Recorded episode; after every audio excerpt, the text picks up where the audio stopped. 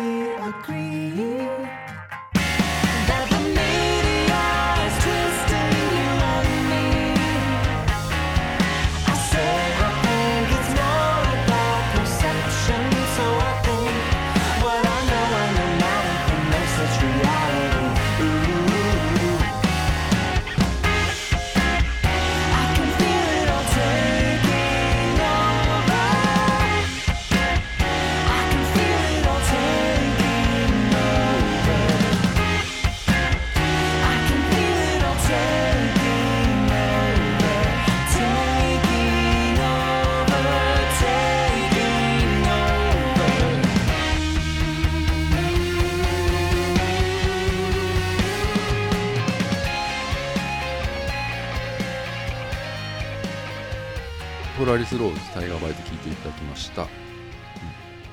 ロスの2人組のユニットなんだ。けど二人組なん。だうん。なんか日本にねはい。5年ぐらい住んでたみたいで、え5年住んでたんだって。ー、うん。うん。ポラリスローズさんと2人組の人で。うん。あのサウンドクラウドに、えーこの曲を含めてはい。何曲かそのフリーでねダウンロードできるのでうん。気になった方は2014年にねはい「テレスコープ」っていうアルバムもリリースしてるのでうん。ダウンロードと一緒にチェックしてみてください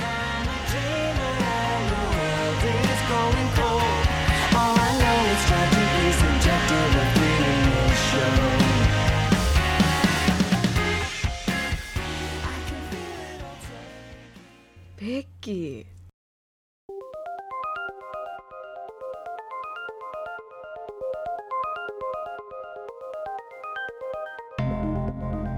じゃあ始めますけど。はい。新年一発目ですよ。はい。うん。あのー年末にさうん。12月のね、まあ、うん。終わりぐらいなんだけど、はい。電気グルーヴのねあはい。電気グルーヴ・ザ・ムービーっていうのをね映画。映画見に行ってきたんですよ、はい。新宿のバルトナイうん。ンであの大根監督なんですよ、あそうなんだ、うん監督が。うん。うん、であの関わってきた人とかが、はい。その当時を振り返りつつ、うん。よ貴重なライブの映像とかがねうん。流れるんだけど、うん。あの俺電気グループ好きなんですよ。うん。でライブとかもうん結構ワイヤーとかもうん行ったりしてたんだようん。でこの間もなんだっけあれスペースシャワーだっけな。翔太郎君と言ったやつス。とかでもうん。フェスはい。ねうん。見に行ったんだけどあの時はなんかファンが若かったのかな。だからあんまりなんかノリが良くなかったんだけどな、うん。で多分ね、うん。これ見た人じゃないとやっぱわからない高揚感があって、うん。見てる人多分、うん。なんかこう踊りたいとかうん。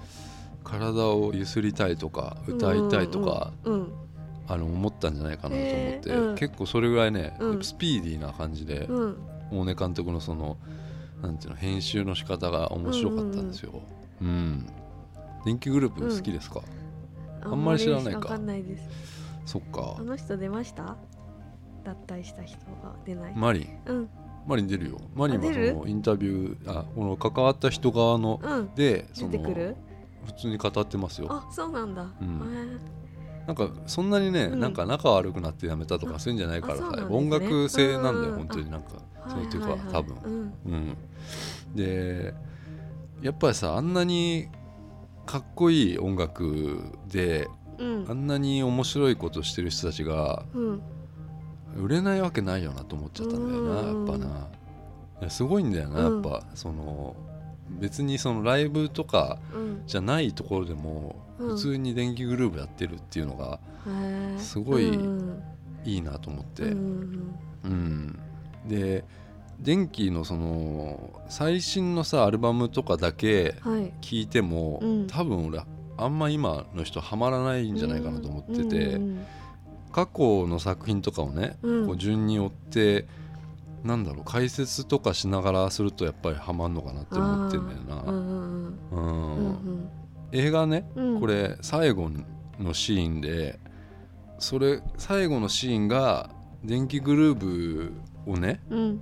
の全てだと思ったんですよ俺は。この,、うん。この映画の。でラスト。うん。ラストのシーンで、はいあのね、ライブのリハのシーンで、はい。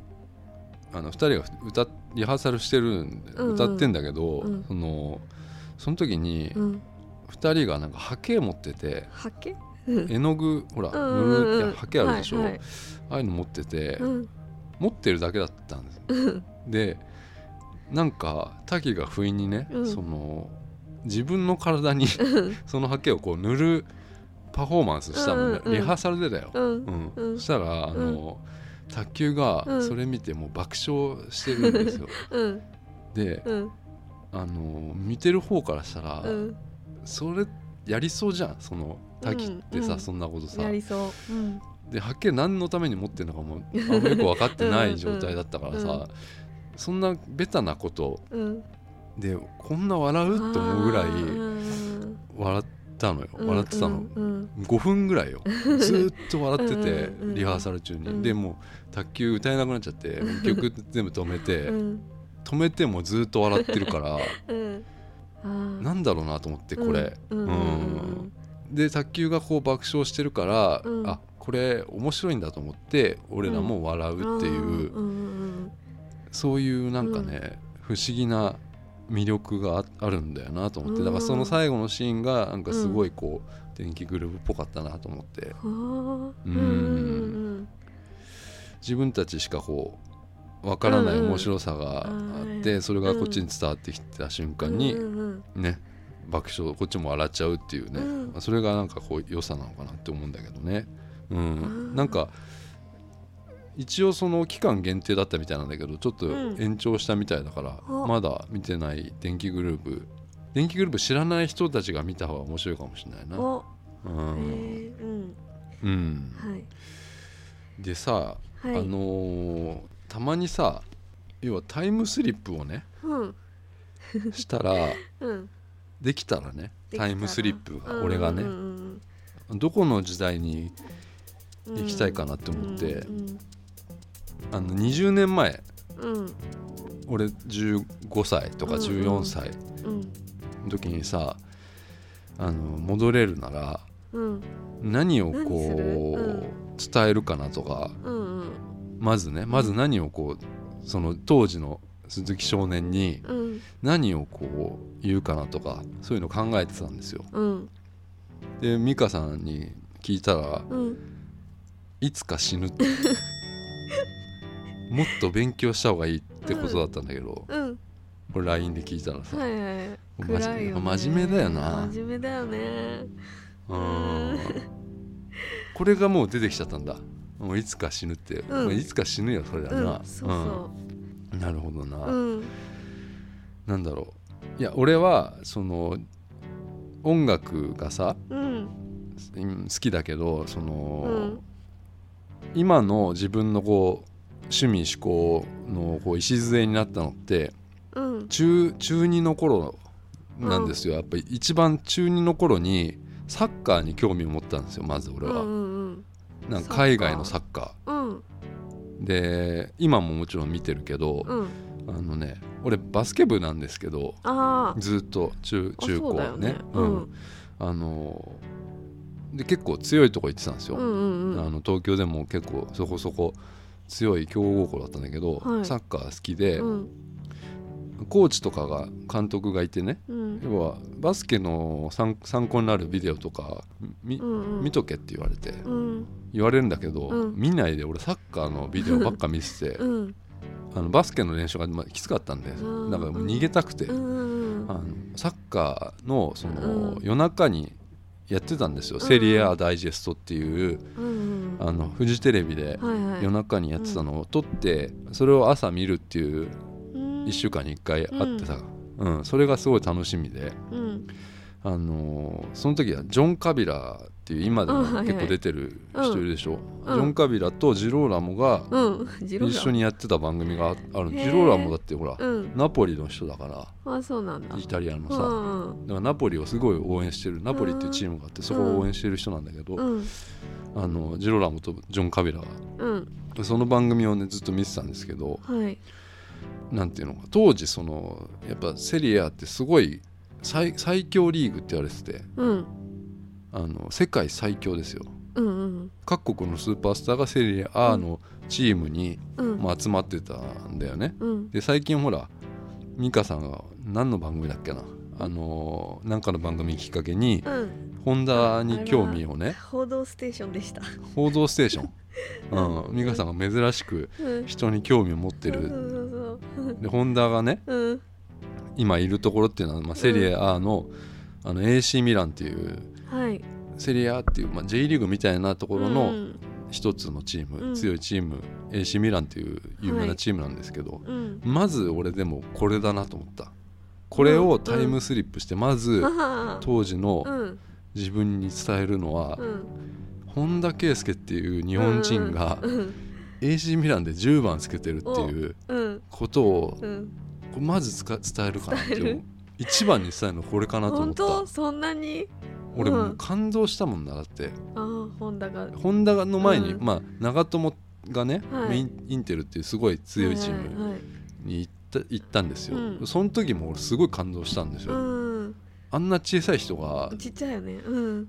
この11人の中に入ってるってことにすごい感動したんだけど、うんまあそれも感動したけどやっぱ10番つけたホンダが、うんうんうんあの俺が好きだった AC ミランにあの10番としてうん。日本人がまずそこにいるっていうのがやばいですよ。これ例えようがないんだよ、うん。そんなにすごいことなんだね。うん、もうれうん。歴代のその、ねうん。10番の人見てももうすごい有名な人ばっかで、うん。スーパースターの中にホンダがうん。入ったっていうこれはやっぱ一番に伝えるかなと思って、うん。うん、俺探したかもしんないよ。その中学校もし知ってたらうん。本田少年を多分その時小学校ぐらいだよ。うん。オプションホンダはさね。うん。俺探してたと思うんだよ。いや君がうん。AC ミランの10番をうん。つけるんだよとうん。言ってたかもしれないうんっていうのがあるな、作文に書いてたよでね作文にもね書いてたもんね、うん。そのホンダはね、AC ミランか、の10うん。セリエ A か、うんね。で10番つけるみたいなこと、いすごいよね。うん。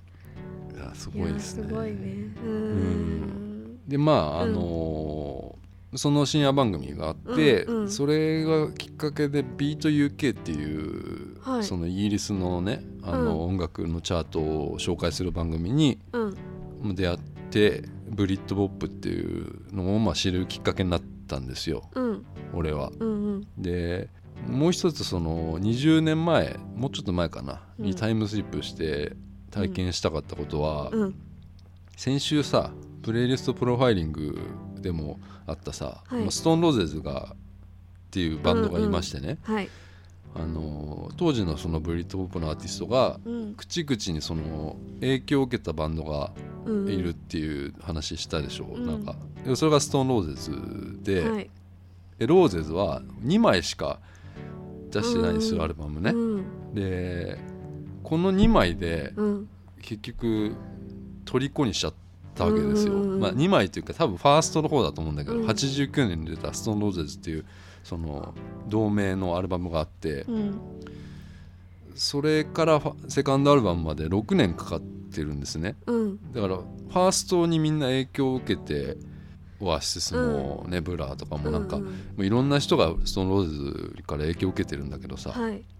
なんていうかな俺、うん。89年に戻まずこれファーストアルバムをリアルタイムでうん。経験ししたいんですよ、うんまず。そっから、うん。その6年後セカンドアルバムうん。が出た時うん。これセカンドアルバムとファーストアルバム全然違うのよ。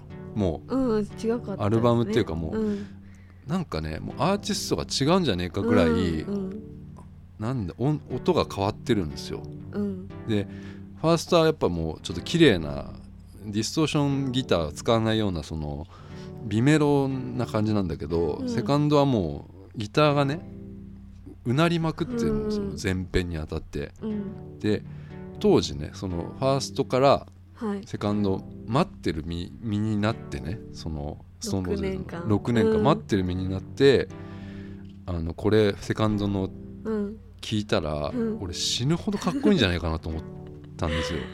うん俺。うん。いやこれ賛否あるんだよこのアルバム、うん全然変わっちゃったしさ、うん。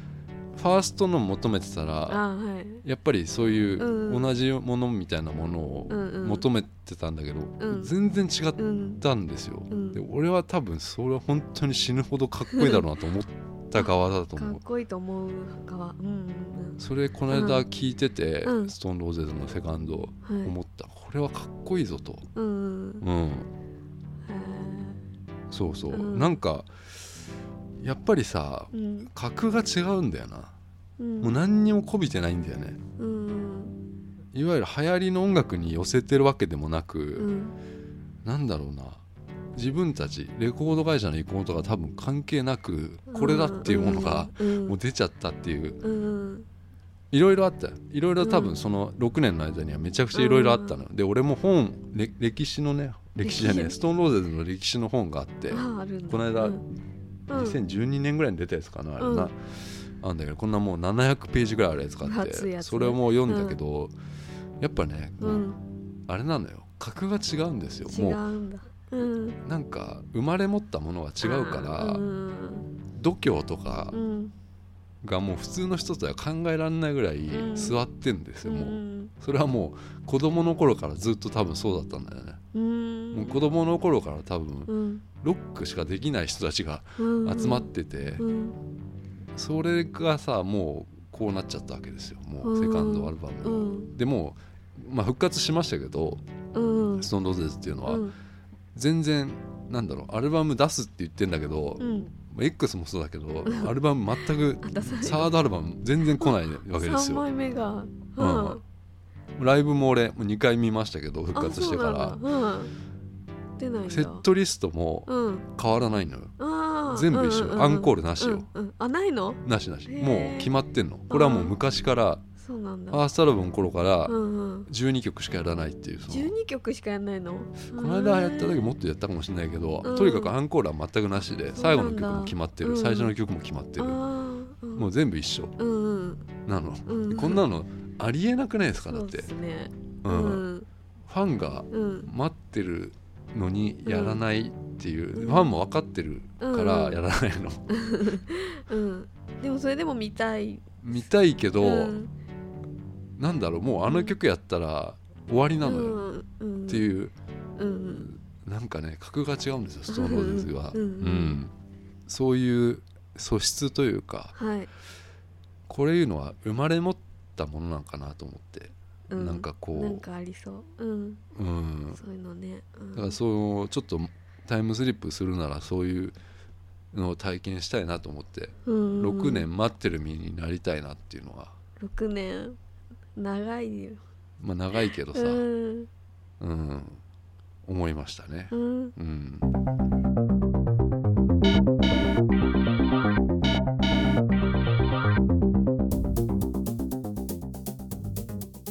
闇を切り裂くをはい。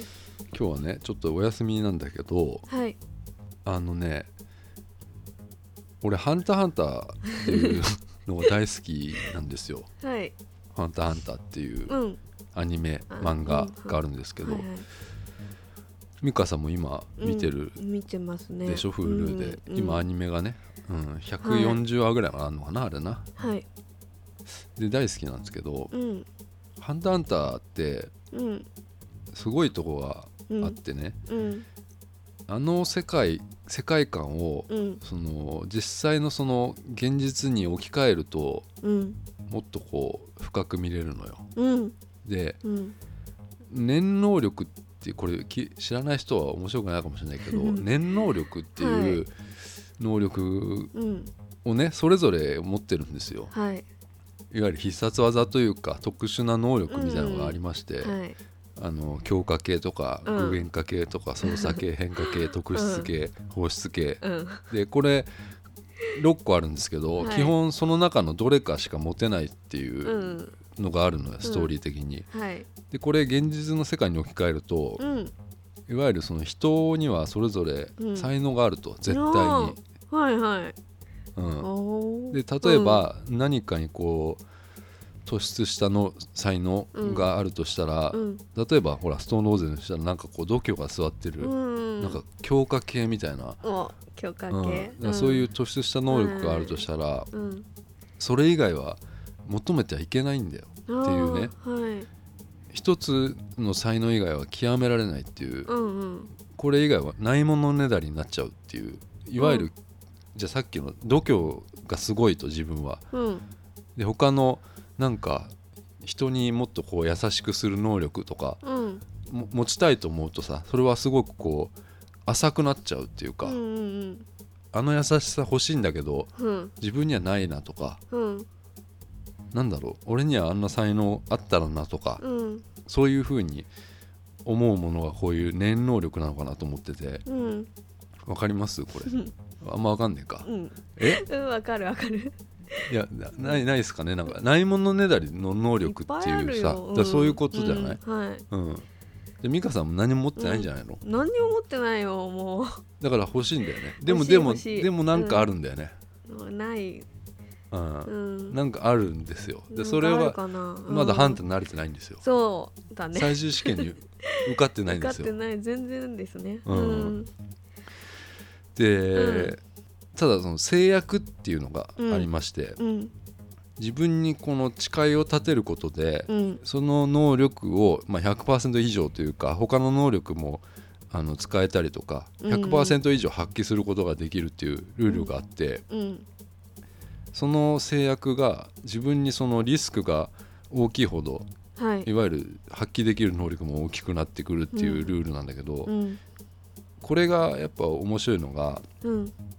ここまで頑張ったら焼肉が食べられるとかさ うん。あるでしょ？そういうさ、んんん。自分だけが決めてるルールみたいなのがさ、はいはいうん。ここまで頑張ったら何かうん。なんていうのかな？これしたらあれができるようになるとか、うんうんうん。何かが叶うみたいなうん。のがさこうみんなが陰でこそこそやってるようなうん。遊びがさ知らぬ間にこう物語に入ってるっていううん。のがすごいなって思うんだけど、うんうんうんわかうん。分かってないかな、うん。いやあ俺あんまりあれかな。俺結構こういう風に見見てるんだけどね。すごいね。なんか現実と近いなと思って。うん。そういうあ違うのかな。うんいやあの2日の日にね。うん。今年の1月のはい俺占いに行ったんですよ。ああうんうんでそれはあの知り合いの、あの大学の同級生らしくて。うんはい。あのその子がすごいらしいのよ。うん。で台湾とかにその占いのなんか修行みたいに行ってうん。で最近こう一人でうんうん。始めたっていううん。女性なんだけどはい。もう俺よりも年下なんですよ。はい。で結局さその占ってもらったらさ、うん。まあ、10年間、うん。これから10年間そのほぼうん。何やってもうん。ダメだろうって言われたの俺。うん。44歳からうん。死ぬまではうん。すごい運気が上がってんだって。うんこれが異常なんだって。異常なほど 44歳からの運気がうんあのすごいらしくて、うん。もうお金もガンガン入ってくるらしいんだけど、うん。この10年間はダメなんだって。うん。でこれさ、うん。どうにかならないんですかねとか言ったんですよ、うんうん。ここでさうん。例えばじゃあ制約ですよ。何か誓いを立てたらうんうんうんちょっとこうどうにかならない,、ならないのかなと思ってうん。聞いたら、うん。あの高尾山でうん。滝行をね することでうん。運気が少しずつ上がっていくって言われたんだ、からその10年間を縮められるすごい。のはあるんだけど、うん。その滝行しなきゃいけない,、うん。いけないんだって。うん。だからして。うん。いやーちょっと面倒くさいでしょ さすがにさ、うん、登るんとかじゃふんどし履いてさ俺がさ。滝行はちょっとうん。登るんだったらいいよね全然ね。登るんだったらよかったね。うん。で高尾山じゃないかダメらしいんだよな。へ高尾山にそんなとこあるんだなと思って。えね。うん、うん。でそうまあなんだ。そうなんですよ。だからそういうふうに言われてさ、うん。制約をつけたらそういうふうにね。うん。ハンタンタンじゃないけどさ、まあ。うんこう現実世界に置き換えたら制約でうん。ちょっと短くすることができるとうん。いうのがあるんですよ。うん。であのまあ学びなさいと10年間は、うん。学びなさいって言われて、うん。一つそのその中でねうん。感受性がねうん。すごい豊かだとうん俺は言われてうんうん。でまあ勘が利くから。ああそうですよね。それに従えっていうのよ、うん。うんいわゆるうん。44ぐらいになったら その勘勘でうん。自分の勘を従って生き生きなさいと死ぬまで。うん。うん。44ぐらいになるうんなったら言われたんだけど感受性ってさはい。具体的にうん。どんなことかなって考えたんだけどうん。どんなこと？例えばさ昨年末のはいいわゆる「紅白歌合戦」あったじゃないですか、はいはい。あれでさうん。翔太郎君とさ美香さん話してたうん。話でさ、うん。あの翔太郎君紅白面白かったって言ってたじゃないですか。うんでうん。あれは日本のエンターテインメントがまあうん詰まってたみたいに言ってたんですよ、う ん言ってた。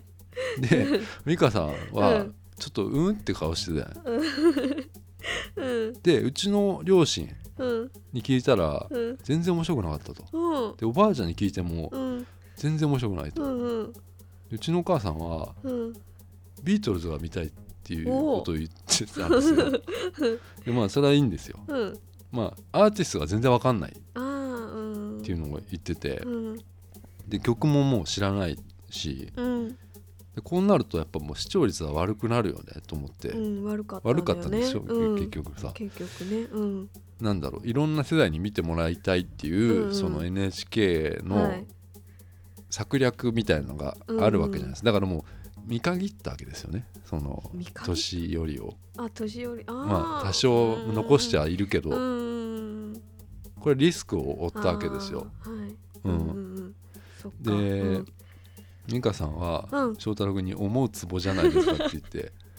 あー言った。言ってたんですよ。で俺それやっぱ気になったなと思って、うん。まあ、NHK は別にはめようとしてるわけじゃなくて。あの結構美香さんの発言はうん。的を得てたんじゃないかなと思って。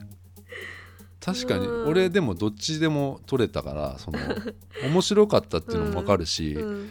このつまんなかったっていううん。お母さんとかの言い言いたいことも分かったの。よやっぱりうん。アーティストは知らないっていうのがうん。一番のあれだしさ、ううん。んこれがやっぱ感受性に近いのかなと思って、うん。そのこういううん。なんだろうな。私はこれが面白いとか、うん僕はこれはつまんなかったっていうそういうのが感受性っていうか、うん。意思を持つことが大事なのかなと思って、うん。めっちゃ絶賛してる人の横で批判するの難しうんいじゃないですか。うんで美香さんはうん。翔太郎君絶賛してるのに うんって顔してたからあこういうのあこういうことはいいんじゃないかなと思ってこういうのは大事にした方がいいんじゃないかなと思ったのよ。話を合わせるんじゃなくてやっぱ自分の意思っていうのはちゃんと持つっていうのはうん。いいのかなと思ったんいいんだけどでしょうか。うん。うんうん。でもそう思ったんだからそうなんじゃないかな。うん。うん。違うんだよ。うん。綾瀬はるかのことも言ってたじゃん。そうだっけ？綾瀬はるかの、あの、うん。たどたどしいなんか司会みたいなのがうん。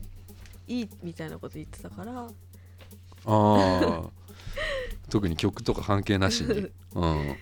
それも含め。あなるほどね。まあでも、うん。いやだからうん。翔太郎君はやっぱり若いから若いっていうかその周りもうんなんだろう今風の人が多いから、うんやっぱそういううん。風になっちゃうなっていくんだろうなっていうのは、うん。なんとなくわかるじゃん、ううんうんいう環境でさ、うん。どんどん人が変わっていくっていう、うん。うん、すごい冷静だったんじゃない？と思ったんだけど。あ、うん、うん。うん。でさ、はい。まあ話変わるけどさ、まあ、うん。闇を切り裂くいつもやってるじゃないですか。うん。で今、うん。話題になってるのがさはい。ベッキーとさうん。川谷絵音のさ、えー不倫騒動じゃびない？っくりですね。うん。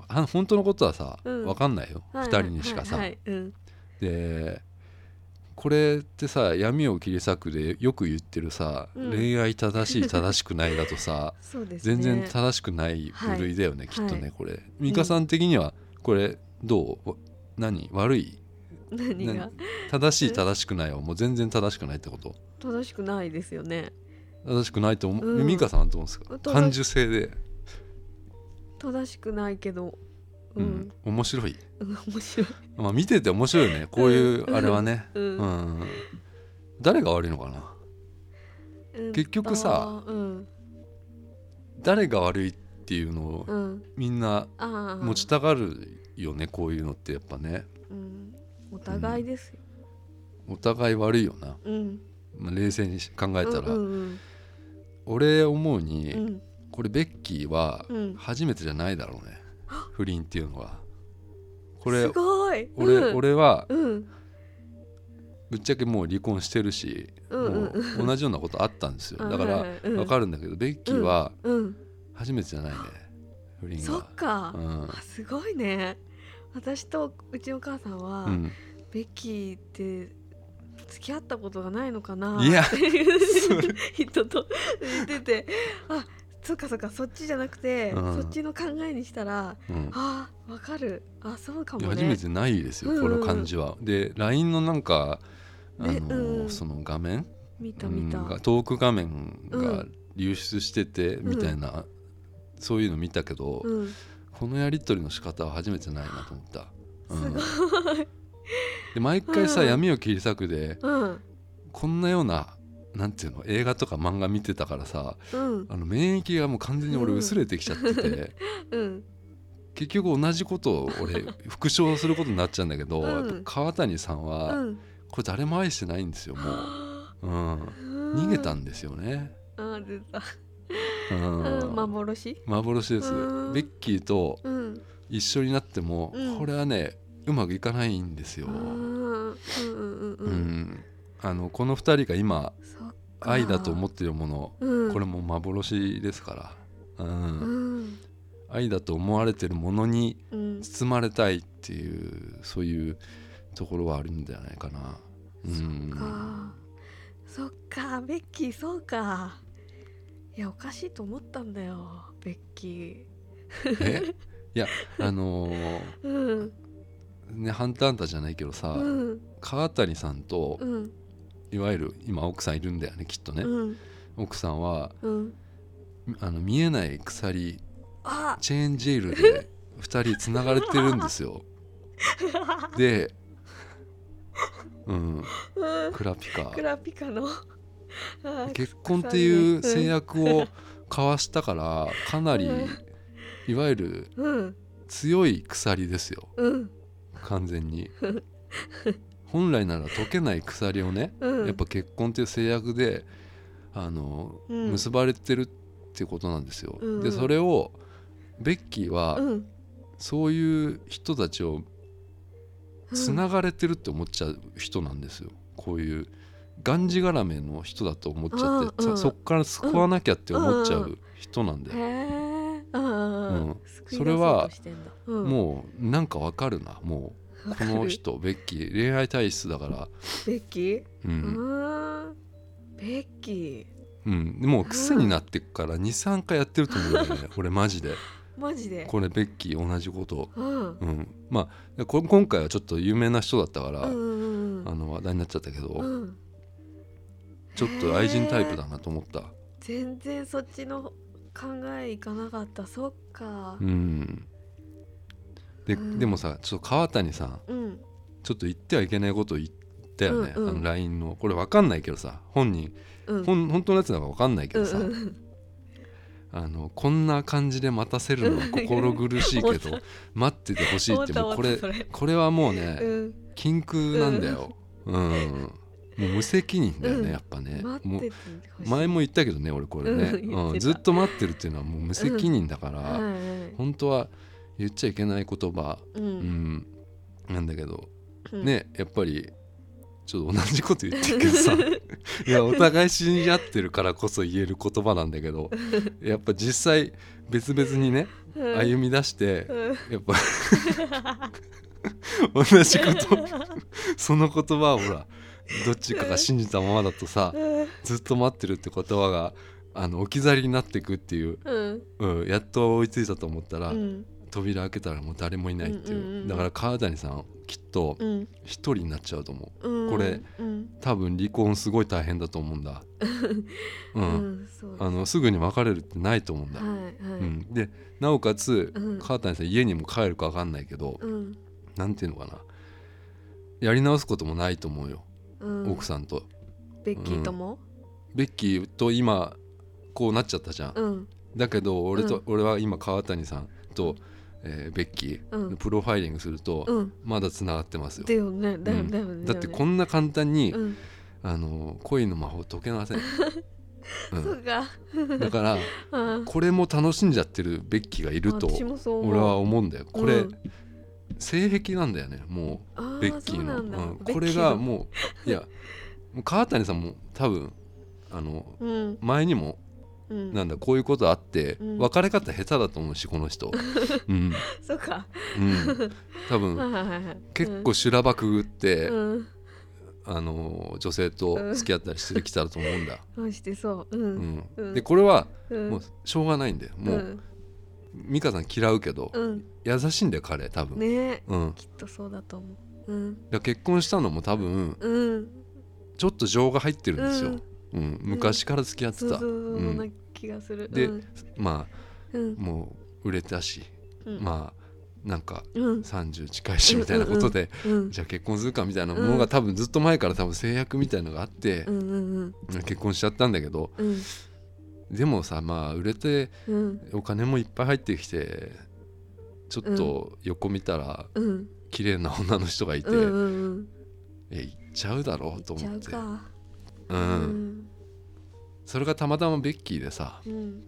うん、なんかこう変な鎖が見える能力持っててベッキーは、うん。うん。うん。そっからの逃がしてあげたいっていう、ううん。んまあ、たまたま、ううん。んまあ、よくないけどね、うん。どあの道徳的には全然正しくはないけど、うん。うん。まあ川谷さんはその、うん。まあ、離婚したいならやっぱちゃんと謝んなきゃダメだね奥さんにね。うん。そうっすね。うん。もう全財産渡してうん。離婚するか。うん。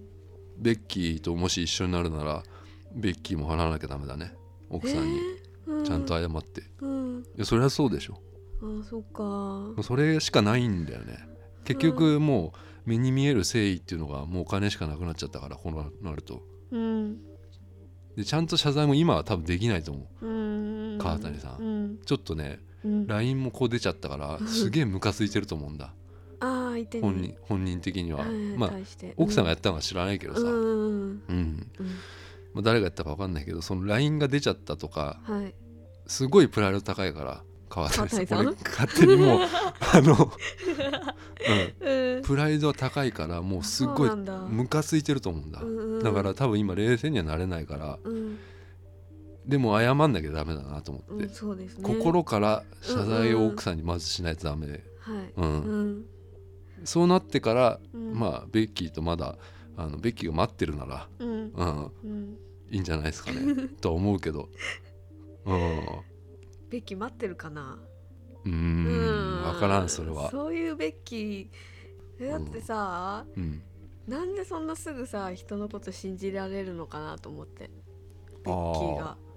だってさ奥さんとさ7月に結婚してんでしょ？うん。川谷さんは。うん。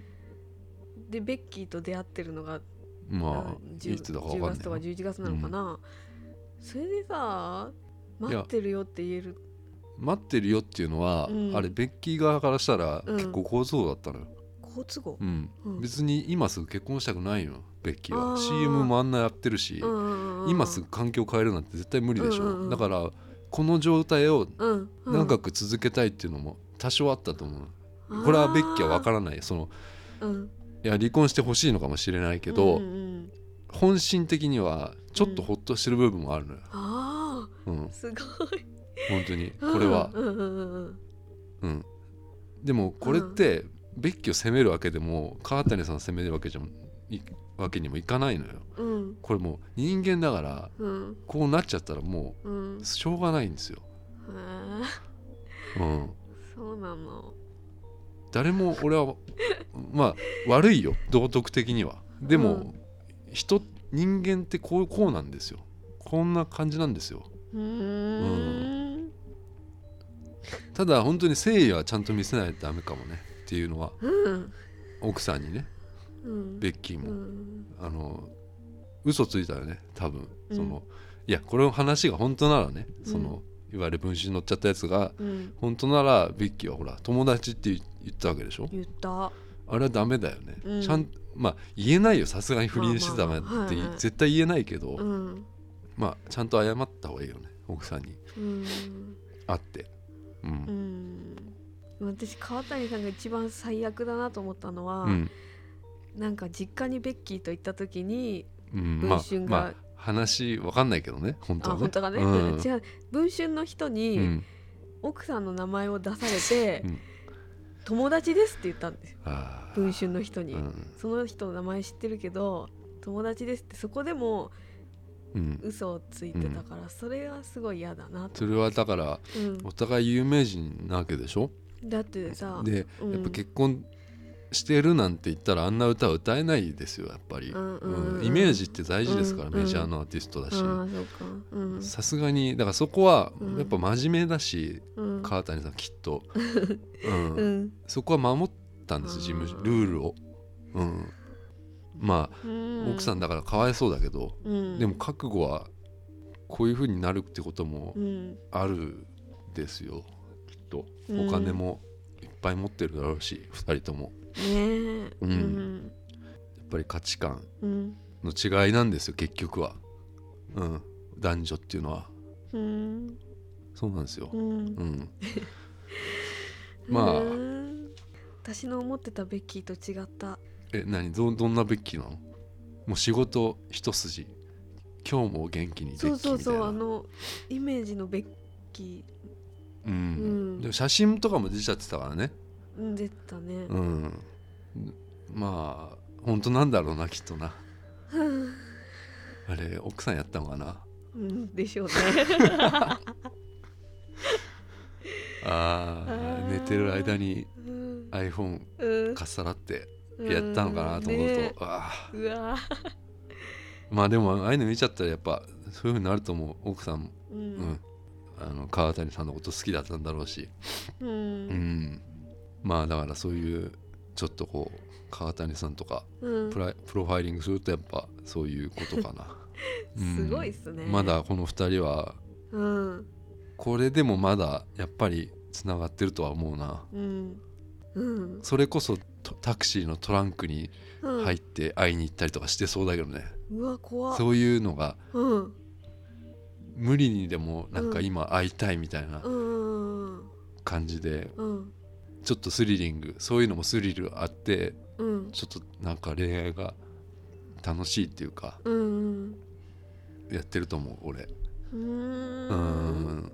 だからちょっとうん。闇を切り裂くじゃなくてあのエーノンとベッキーでした、うん、うん。あ来週はうん。あれだね。はい。モラトリアムタマコっていう映画を見て、はい。闇を切り裂くっていうのをやろうかなとはい。思っておりますので来週からまたうん。ちゃんとやりましょはい。Down a quiet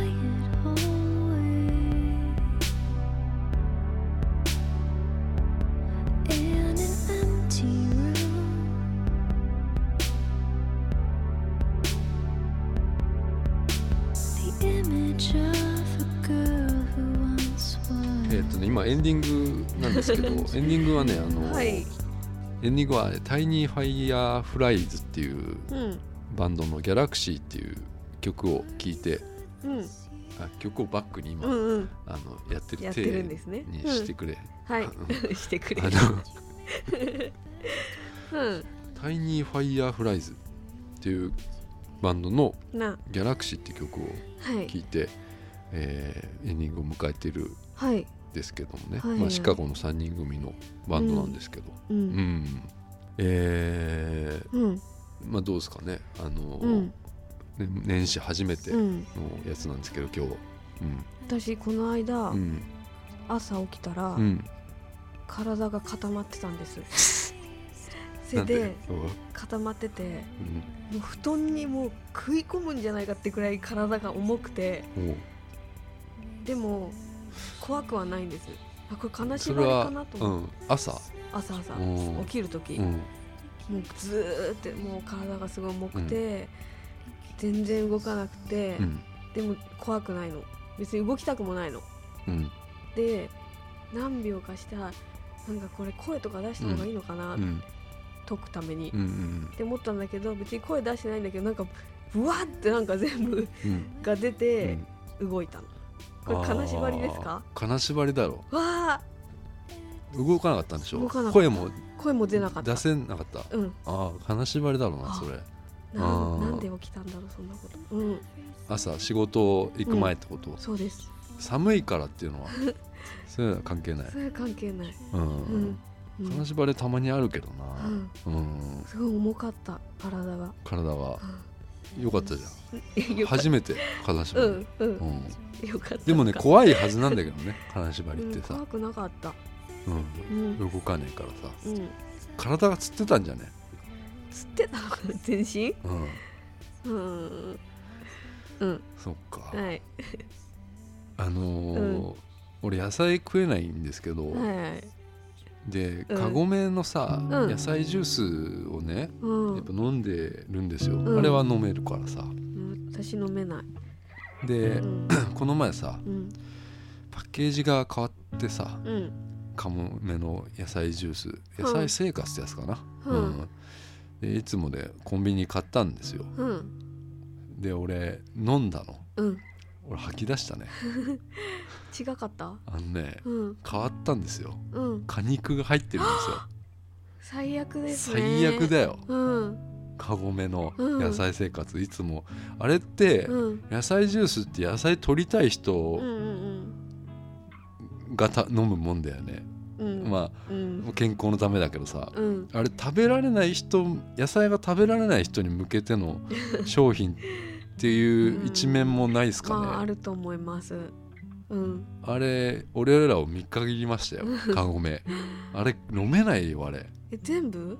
えんもうもうスムージーみたいになってるのよ、果肉入りと果肉入りじゃないやつとかもうないの、うん、そうそう。だから思い切りましたねえーと思って、すごい思い切った商品開発だなと思って。うん。